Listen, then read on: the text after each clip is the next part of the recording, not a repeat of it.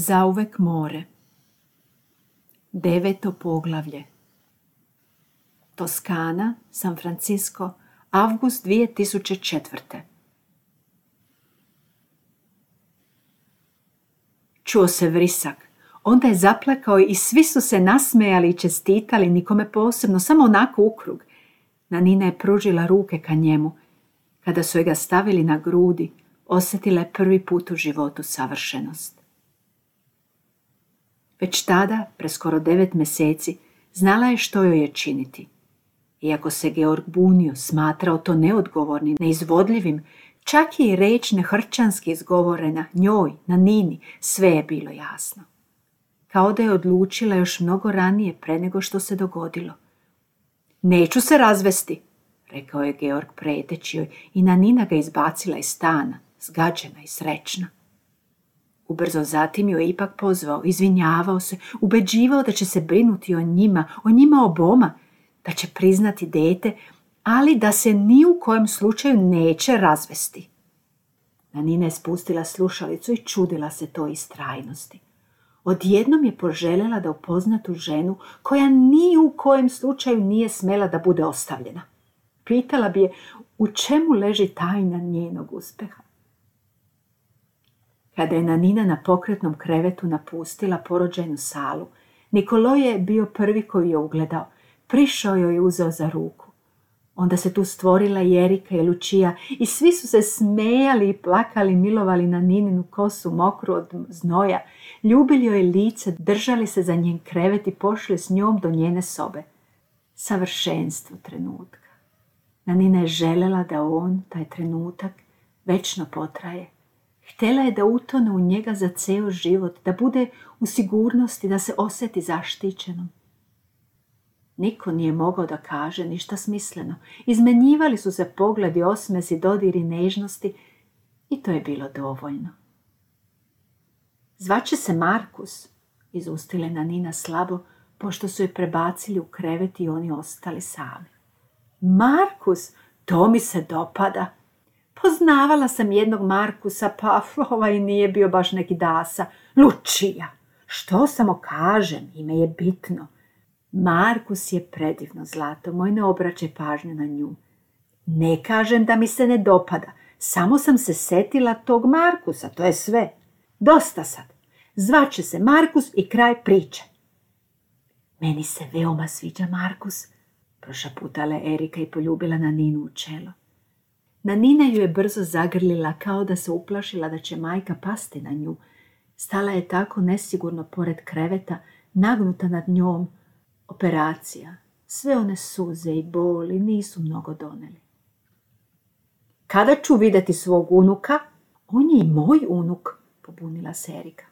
Da, da, dakle kada?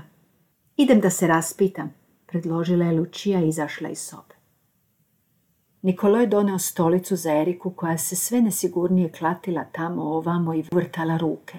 Rana na njenom licu od prošlog pada još nije bila sasvim zarasla. Sela je po običaju na sam rub stolice i pošto je Nanina izmenila pogled sa svojim ocem, Nikolo je podigao i povukao svoju ženu kao malo dete dok nije pravilno sela na stolicu. Nanina je primetila grč u njegovoj vilici, kao da je snažno stisnuo zube, što je on verovatno i uradio. Toliko patnje. Šta je, draga? Nanina je obrisala suze i osmehnula se slabo. Ah, ništa, to je zbog napora, uzbuđenja, tvrdio je Nikoloj potapšao na Ninu po ruci. Sve je u najboljem redu, nema razloga za zabrinutost. Snaći ćemo se već nekako bez brige. Tebi i mom unuku će biti dobro. Svi smo tu za vas, zlato moje. Govorio je neprekidno, otelotvorenje sigurnosti. Volim te, tata, rekla je Nanina i njegove oči su se opasno zacrvenile. Odjednom je Lučija ušla, ozarenog lica. U rukama je držala mali, svetlo plavi zamatuljak, sasvim pažljivo.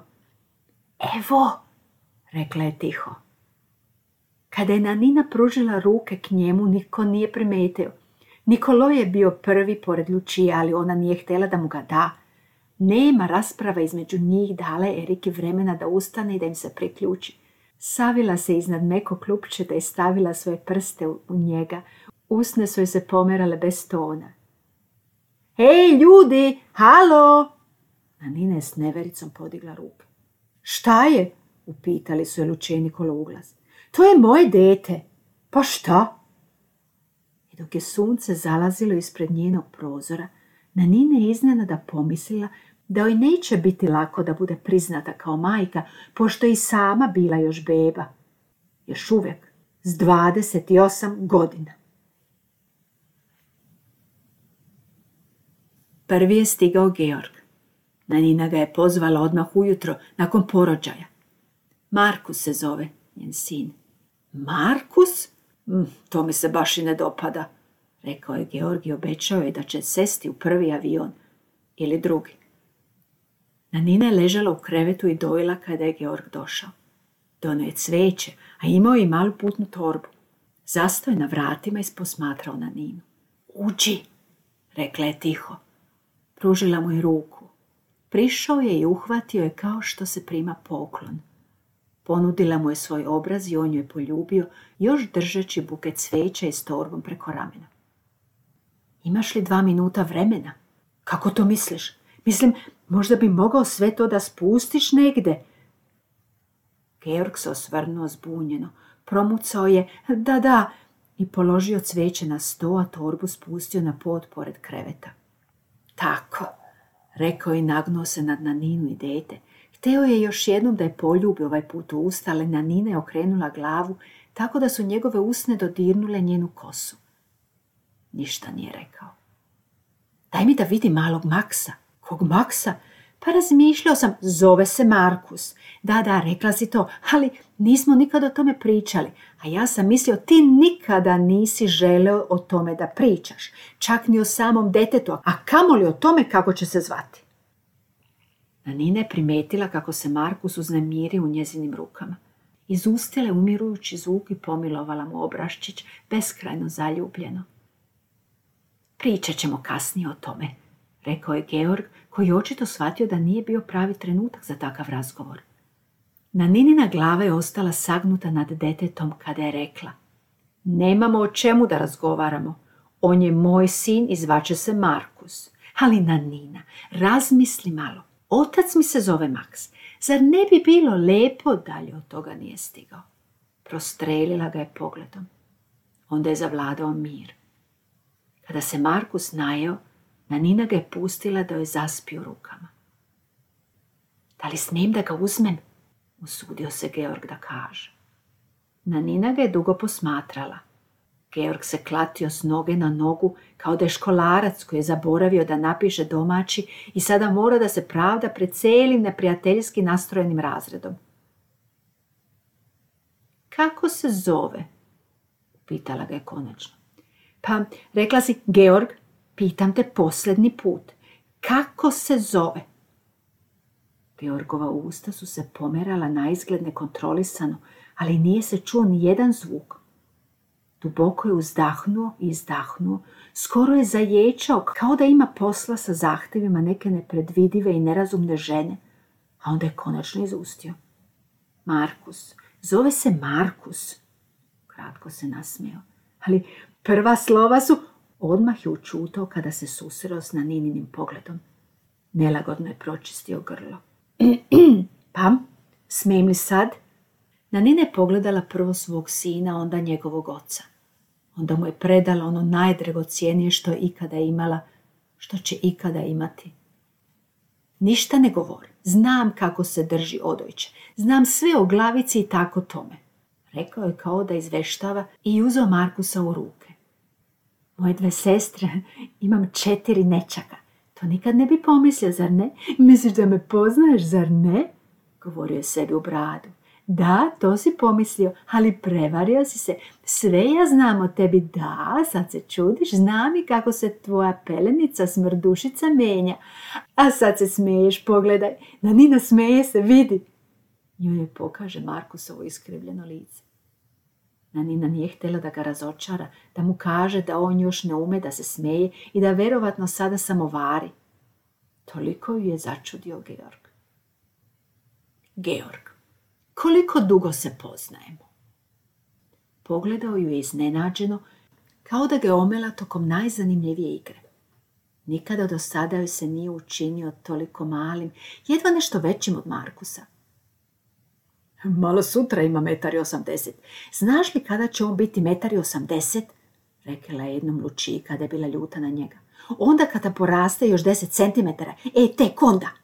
I onda su se njih dvije nasmijale i razmenjivale pakosti o njemu i drugim muškarcima koji ih nisu bili dostojni.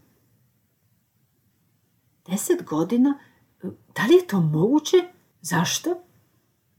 Osam godina. I za svih tih osam godina nisi smatrao normalnim da mi kažeš da si ujak i da imaš četiri nečaka. Nisam ih imao u početku, par ne svu četvoricu. Georg! Da, dobro, dobro, razumeo sam. Što ti to govori o našem bivšem odnosu? Da nismo bili venčani i da nam je bilo zabavno? Upitao je nesigurno, iako pomalo šeretski, tako da je Nanina morala da se nasmeje. Onda je neko zakucao i vrata su se otvorila pre nego što je Nanina stigla išta da kaže. Drugi je stigao Steven. Nanina ga nije odmah prepoznala jer se skrivao iza ogromnog plišanog mede. Kada je provirio, smehnuo je se, iznenađeno je uzviknula Stivene! I stavila ruku na usta i pogledala prema Markusu, ali on je nastavio da spava. Steven? Ko je Steven? Upitao je Georg namrgođeno, a pogled mu je šetao od Nanine do Stevena i nazad. Što ti radiš ovdje? Kada si doputovao? Da li je Roberta? Udahnula Što radiš ovdje? Pa morao sam da te vidim, a i maloga Markusa, rekao je Steven još se osmehujući. Spustio je igračku i prišao krevetu. Nanina mu je pružila obe ruke i on ih je zgrabio najpre levu pa desnu. Onda se savio prema Nanini i poljubio je. U usta. Ona je krajičkom oka pogledala Georga koji je stajao otvorenih usta i razgoračenih očiju. Ali toliki put. Nanina? Ah da, Stevene, ovo je Georg, Markusov otac. Georg, ovo je Steven, moj dobar prijatelj. Više od toga Nanina nije rekla. Muškarci su se rukovali, na izgled srdačno. Steven. Ne poznajem nijednog Stevena. Odakle ga znaš? Georg je pričao na nemačkom. I San Franciska. On je Bredlijev prijatelj i kolega. Pričala sam ti o njemu. Više od toga Nanina nije rekla i govorila je na engleskom. Da li je on onaj oženjen tip? Pitao je Steven engleskom. Hej, ja sam ovdje otac, iznervirao se Georg nastavljajući da govori na nemačkom. A kakve veze on ima s detetom? Markus je moj sin, zar ne? Da, Georg, on je tvoj sin, odgovorila je na Nina. Zna li on za nas? Što to znači za nas? Ko je to nas? Znali onda smo mi zajedno i da smo sada dobili sina? Nanina je lutala pogledom od jednog do drugog i čudila se nedostatku osjećaja za neprijatnost. Samo je zavrtela glavu. Pa iako je ovo njegovo dete, ja sam ti ponudio brak, rekao je Steven gledajući u Georga. Šta? vrisnuo on. Ponudio brak? Da li sam bila prisutna? vrisnuo ona. Onda je zavrištao Markus i oni su svi začutali. Taman na vreme kako bi čuli kucanje na vratima. Treći je bio Alessandro s bombonjerom, a Nanina je pomislila da su sad, eto, svi na broju. Široko mu se osmehnula, a kada je on bez reći prišao krevetu s druge strane, kako ne bi morao da zamoli Stivena da mu ustupi mesto, i zagrlio je, ona je počela da plače. Ovo si dobro uradila, čestitam. Prošaputao joj je na italijanskom i držao je u zagrljaju, dok je na Nina jecala i jecala. A ko je sad pa ovo? Pitao Georg na njemačkom. Ko je to? Pitao je i Steven, ali na engleskom. Nina je morala da se nasmeje. Glasno je od srca zbog jezičke pometnje, upitnih pogleda i zabrinutih lica. Smejala se i smejala dok Markus nije zaplakao. Bilo je vrijeme da ga nahrani. Georga je nevoljno vratio majici. Kada se nagnuo nad njom, rekao je šaptom. Ali ja sam otac, zar ne? Nanina se opet nasmijela, a Marku se pobunio. Dojela je dete dok su tri muškarca stajala kao statue pored kreveta, opčinjeni na Nininom belom dojkom i Markusovim ljackanjem. Na Nini su opet navrle suze na oči, sasvim tiho, da li zbog ljubavi prema ovom detencetu u njenom naručju, ili zbog novo nastalog života, ili zbog bolno prijatnog osjećaja u telu, tako da je zaboravila na muškarca oko sebe. A možda i zbog njene nerazjašnjene situacije, njenih želja, ili zbog majke, ili zbog Robertinog izostanka. Kada su se vrata po četvrti put otvorila, ovaj put bez prethodnog kucanja, Lučija je zakoračila u sobu i odmah stala kao ukopana. O, Bože moj, samo je rekla i spustila se na obližnju stolicu. Na kraju su se dogovorili neko više, neko manje protestujući da komuniciraju na engleskom. Onda su svi počeli uglas da govore, čime nisu ništa postigli osim što su probudili Markusa. Čutali su dok nije opet zaspao. Onda je Lučija, direktor filijale i već godinu dana član upravnog odbora banke sa sedištem u Milanu, rekla ko je došao prvi. Georg je poslušno digao ruku, srećan zbog svoje čeljne pozicije. A ti si, Georg, otac. Čiji otac? Pa ovdje, detetov, Markusov. Aha, ti si znači onaj oženjeni, zaključila je Lučija kao da je time sve rečeno. Pritom joj je pogled stalno skretao ka Alessandru, ništa nije razumjela. Ja sam drugi, zovem se Steven. Ona je Amerikanac, upitala je Lučija, namignuši na Nini kad ju je pogledala. Ona je s osmehom koji je odražavao i zabavu i mučenje sedjela u svom bolničkom krevetu kao kraljica za vrijeme audijencije. Da. A ti? Što ti tražiš ovdje? Upitala je Lučija konačno uperivši pogled u njegove obrve, pošto je nedostajalo hrabrosti da ga pogleda u oči. Ja nisam otac, a nisam ni Amerikanac i zovem se Alessandro. Lučija. Alessandro se osmehnuo Lučiji i da se usudila da bolje pogleda njegovo lice, svašta bi u njemu pronašla. Ali nije. I tako je ostalo u neznanju. A što ti radiš ovdje? Došao sam u posjetu na Nini, moj dragoj prijateljici i njenom sinu. Lučija je pogledala na Ninu koja je pocrvenela i spustila glavu nad usnulim detetom. Na Nina stenjanje i tišina. I ja bih rado želio da saznam kakve veze imaju svi ovi ljudi sa majkom moga deteta, rekao je Georg malo odvažnije i hrabrije nego što se zaista osjećao, kao i malo glasnije nego što je htio. Ja je volim, rekao je Steve na svoj osvežavajuće nekomplikovan američki način i Luči se odmah dopao. Pomislila je da bi on bio dobar muž na Nini. Primetila je da su se na Nini oči raširile i napunile suzama. Ako me hoće, mogli bismo odmah da se venčamo i ja bih usvojio Markusa, više od toga nije stigao da kaže jer ga je Georgova pesnica pogodila tačno u lice. Svi su zavrištali, uključujući Markusa. Alessandro je stao između njih dvojice. Lučija je prišla sasvim blizu na Nini i deteta kao da je htjela da ih zaštiti. Stavila je čak ruku oko svoje sestre. Svi su se smirili.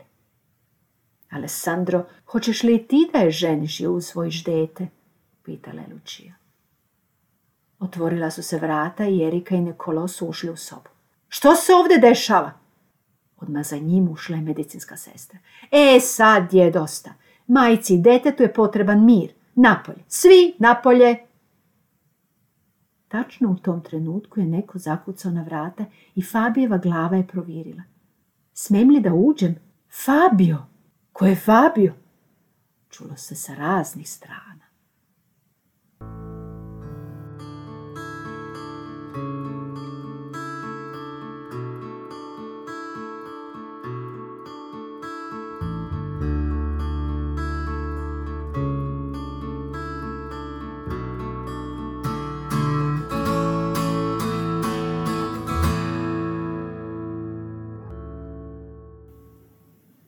Jedanaesto poglavlje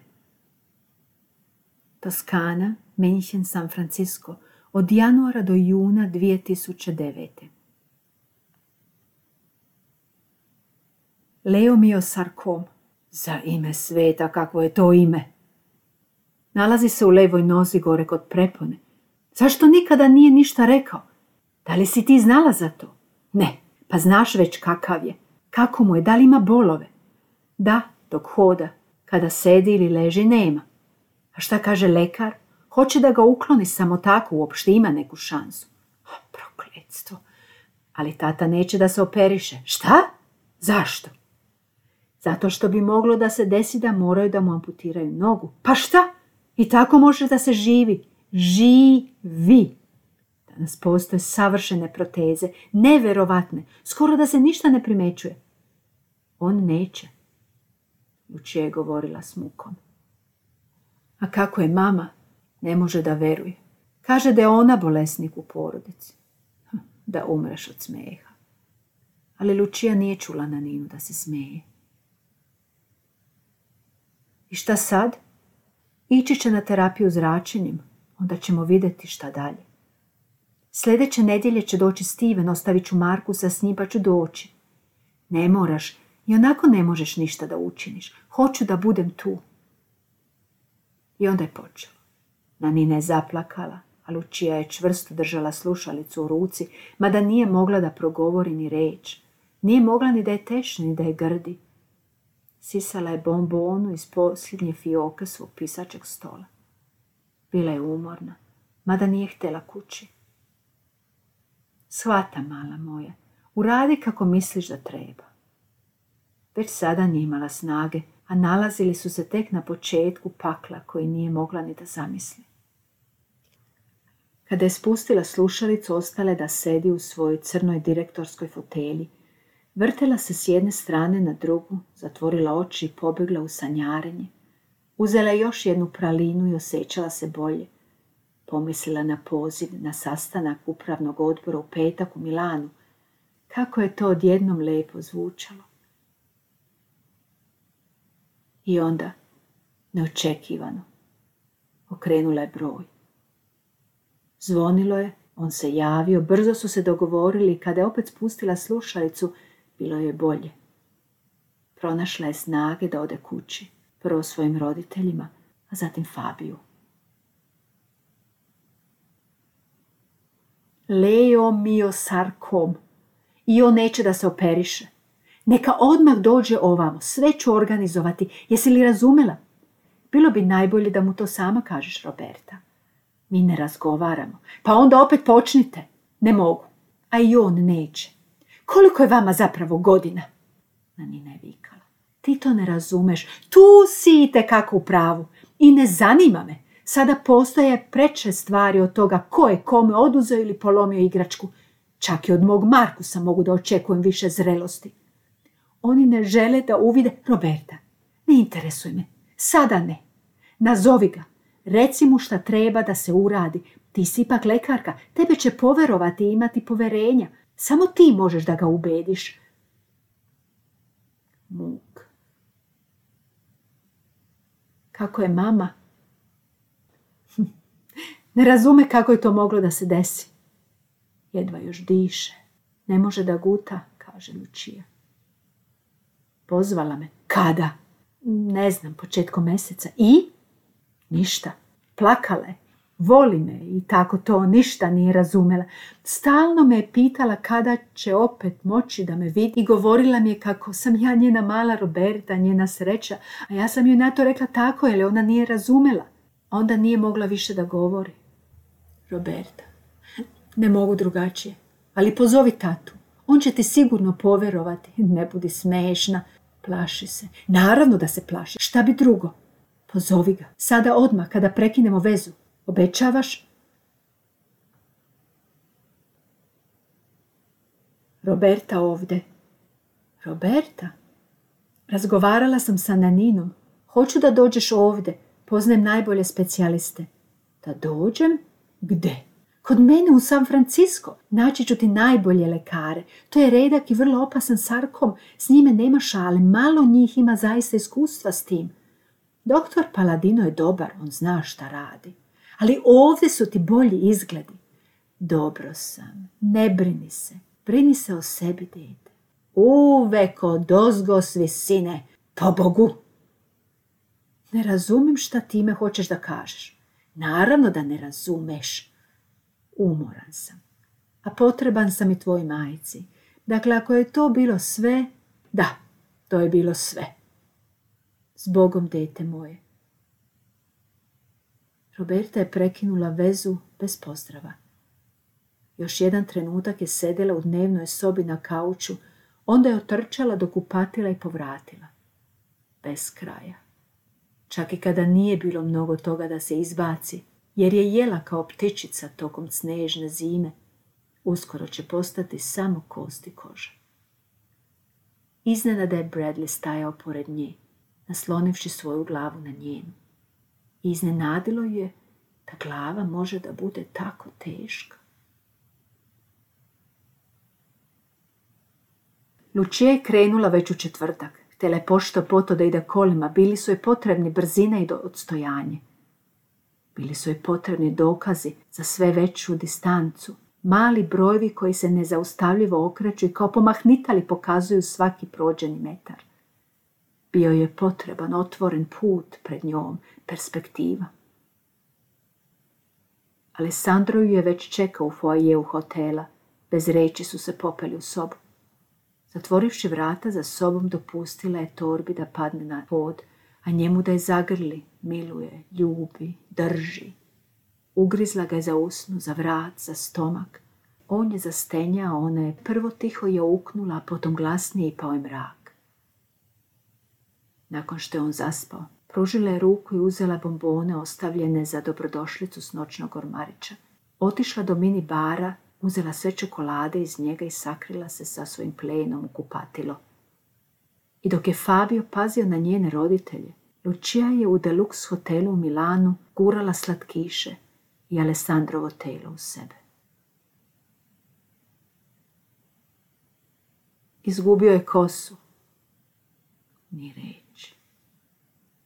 Svoju lepu, jaku kosu. Što se na to moglo reći? Roberta mi je poslala plan ishrane za tatu. Kada ona dolazi? Ne dolazi. Ne znam. Muk. Razgovarala sam s Bradleyem. Roberti nije dobro. Ma nemoj mi reći. Mnogo je oslabila. Bradley se brine, ne jede skoro ništa više. Ne mogu da poverujem. Lučija. Mogu ja da joj dam nekoliko svojih kila. Lučija se nasmejala ali zapravo nije bilo do toga. Pogled u ogledalo bi je zaboleo, a pogled na njen život bi je naterao da otvori sljedeću bombonjeru. Ma ne može biti tako strašno, pa vidjela sam te pre nekoliko nedjelja. To ti je od stresa. Morala sam da kupim kompletno novu garderobu. Pa ti voliš da ideš u kupovinu. Tišina puna nelagode i bola. A mama mora možda u bolnicu? Zašto? jako kašlje i stalno ima problema s gutanjem. Ali da li hoće, mislim, u bolnicu? Naravno da neće. Ali tata je rekao da mora, na što ona zaplakala, ali dogovorili su se da će ići. Nazivaju to čekiranjem. Doći ću sljedećeg vikenda opet. A Markus, hoćeš li ga ovoga puta dovesti sa sobom? Ne, ostavit ću ga kod moje prijateljice. Njen sin je Markusov najbolji drug. Bilo bi lijepo da ga ponovo vidimo. Znam, malo života. Znam, ali mislim da za njega ne bi bilo dobro. U tišini je svaka bila zaokupljena svojim mislima.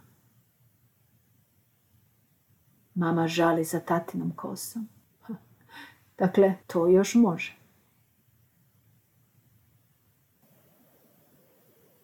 Rak pluća? Da. Na ni ne plakala. Kako? Zašto? Pa već ima Parkinsonovu bolest, zar to nije dovoljno? Da, zapravo jeste. I šta sad? Hoće li je zračiti ili će dobiti hemoterapiju? neće, ni jedno ni drugo, znaš je već. Nasmijala se, se kroz suze. Tipično za mamu. I onako ne bi imalo svrhe. Kako to misliš? Posljednji stadijum. Ona je u posljednjem stadijumu. Kako je to moguće? Ti si lekarka, ti meni reci. Ne javlja se više na telefon. Nekoliko puta sam pokušavala, neće da razgovara sa mnom. Ne mari više za meni, ne može više da govori, ni sa mnom ne priča više. Iscrpljena je, jedva diše. Neka dođe ovdje. Ah, Roberta. Da, ovdje bi sigurno mogli da joj pomognu. Da li misliš da bi ona htjela da živi bez tate? I odjednom je osvanuo taj dan, nedelja početkom marta. Roberta je bila na najboljem putu da nestane, Lučija da eksplodira, a na Nina je krenula da se tušira, kada je Erika umrla. Na Nina je ovdje. Na Nina! Lepo. Mama je mrtva. Dolazim. I Alessandro je došao istog dana. Nanina je zaspala u njegovom naručju, a sljedećeg dana je odletela za Pizu i tamo su je sačekali. Roberta nije došla. Nikola je rekao da više ne želi ništa o njoj da čuje. Bradley ih je ubeđivao da je preslaba. Lucia ju je izgrdila preko telefona, a Roberta ju je potom spustila slušalicu. Steven je htio da dođe, ali Nanina mu je rekla da to nije potrebno. Fabio je bio tu. Roberta je pozvala na Ninu i rekla joj da je ona, Erika, nju Robertu samo iskorištavala i da je isisala život. Na Nina joj je zalupila slušalicu. Onda je bila sahrana. Na ostrovu. Ispod čempresa. Pa je i ona prošla. A ni Lučija, ni Nanina nisu Roberti, niti jedna drugoj rekle ništa od onoga što ona druga sigurno htjela da zna, kao da su u najranijem dečjem dobu naučile da prečute ono što je neprijatno. Sada mu je potreban štap. To mu se sigurno neće dopasti. Nema izbora. Zajedništvo u tišini. Sljedeće nedjelje sam opet tu. Ne moraš toliko često da dolaziš. Moram. Želim. Gde bih inače bila? Rečenice kao iskidani oblačići na nebu. Da li se Fabio dobro brine o tebi? Da, pokušava seksom da me oslobodi viška kilograma. Nanina se zakikotala, Lučija isto. I? Hm, ne ide mu baš od ruke. Sredit će se to. Kada prođe stres, što će onda biti? Onda ćeš se i ti osloboditi svog viška kila i tate nisu zapravo tu htele tim putem. I možeš tada opet u kupovinu? Da. Nanina je bila sama s Nikolom. Spavao je. Sedela je pored njega i milovala ga po nozi koja je bila puna žučkastih i ljubičastih fleka.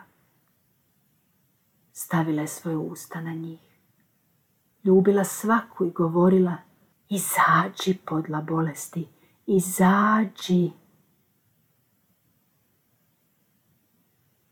U bolnici je. Šta joj je? Nije mogla više da jede, vrlo joj je loše. Ah, Bradley, žao mi je. Ne mogu da dođem, pomažem Luči oko tate. Znam, to je u redu. Kako si ti? Onako. Čutali su. Sve se raspada, Bradley. Izgleda da je tako, ali bit će bolji. Imam utisak da sve gubim. Uzdisanje. Raskinula sam sa Stevenom. Rekao mi je, on te zaista voli. Znam, ali loša su vremena. Tu si u pravu. Šta kaže Roberta? Ne snalazi se. Ni sa čim. Ni sa sobom. Ni sa situacijom. Brinem se. Nanina je čutala. Podljikava žica u grlu. Sestra mi je. Znam. I odjednom je osvanuo taj dan, ponedjeljak krajem juna. Lučija je upravo bila blizu vrhunca u jednom skupom hotelu u Foloniki. Roberta je otvarala oči, a Nanina je držala Nikola za ruku, kada je on umro. Nanina je u potrazi za Lučijom prvo našla Fabija. Onda je došla i Lučija. Roberta nije došla. Ležala je u bolnici i kroz iglu doručkovala. Bradley ostao s njom.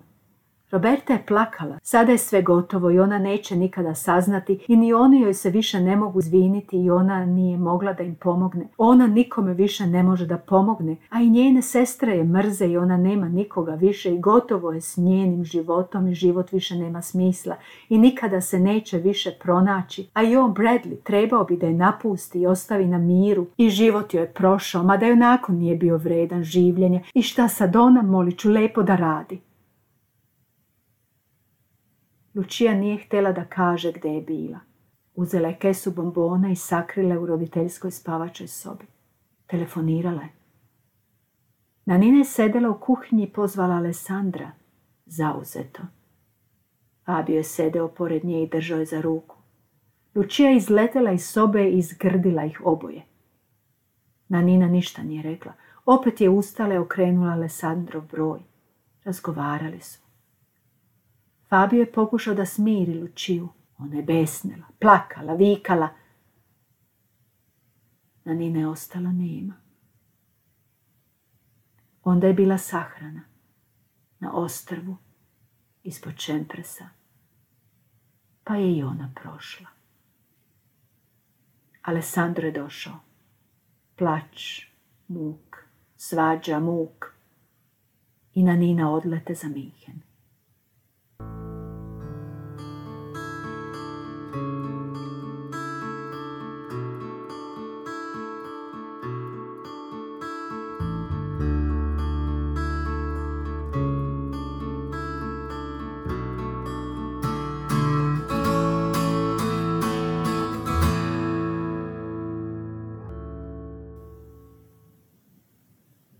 Prvo poglavlje